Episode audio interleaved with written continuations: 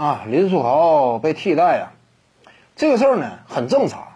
我在此前，北京队不敌哪儿了？不敌新疆啊，还是哪支球队？当时我就说过，二十五号左右那会儿，我就说过林书豪啊，他这种状态与身手呢，其实应该被拿下。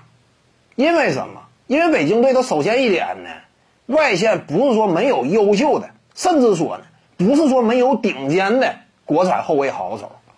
刘晓宇，那这个不用多提。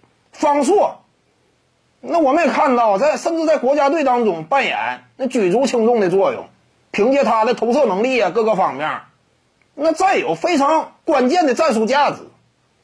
他在 CBA 当中啊，属于头一排的后卫。就说自己能控球，同时呢，持球状态之下能够自主创造进攻威胁。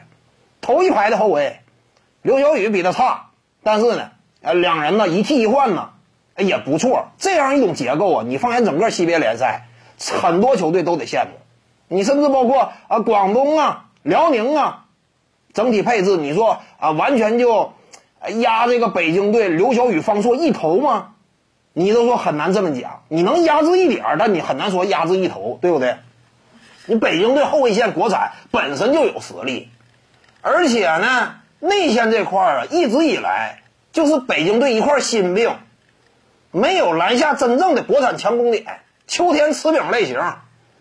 这个朱彦西呢，外线高炮，对不对？内线这块本身呢有一定的缺陷，那你缺什么补什么。内线这块呢，大外援呢啊，进行一下填补很有必要。尤其考虑到林书豪呢，本赛季一直以来呀，整体表现有什么说什么，外援当中啊数不胜数。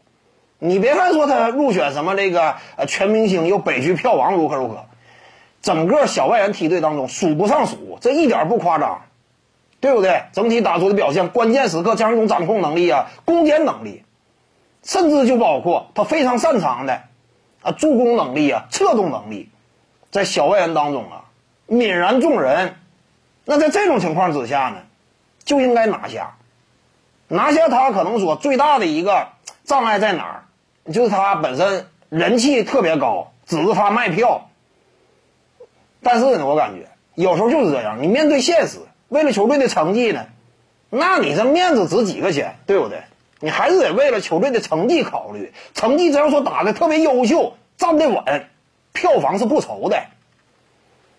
果不其然嘛，现在北京队把林书豪拿下，上双大外的组合，这个挺值得期待。甭管说最终结果好不好，值得期待，而且也符合啊北京队这样一种现实需要。